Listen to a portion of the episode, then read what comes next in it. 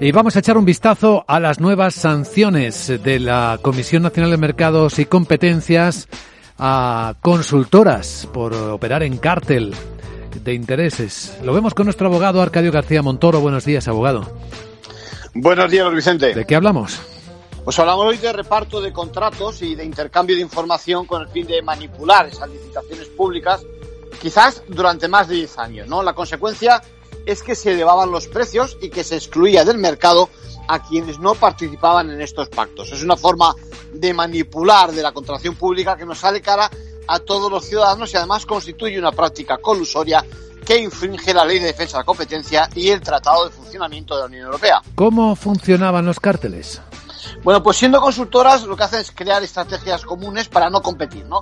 Y también intercambian, claro, información comercial. El escenario ideal en estos casos son los denominados contratos negociados sin publicidad, porque en ellos de partida la Administración invita a participar a un número reducido de empresas y después en ese entorno de confianza y de acuerdo se presentan ofertas perdedoras o directamente se rechazan las invitaciones de participar, de manera que parece justificada la elección final.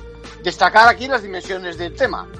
Son 22 las empresas implicadas, hablamos de sanciones por importe de 5,87 millones de euros y de 13 directivos sancionados personalmente con un total de 439.000 euros. En conclusión.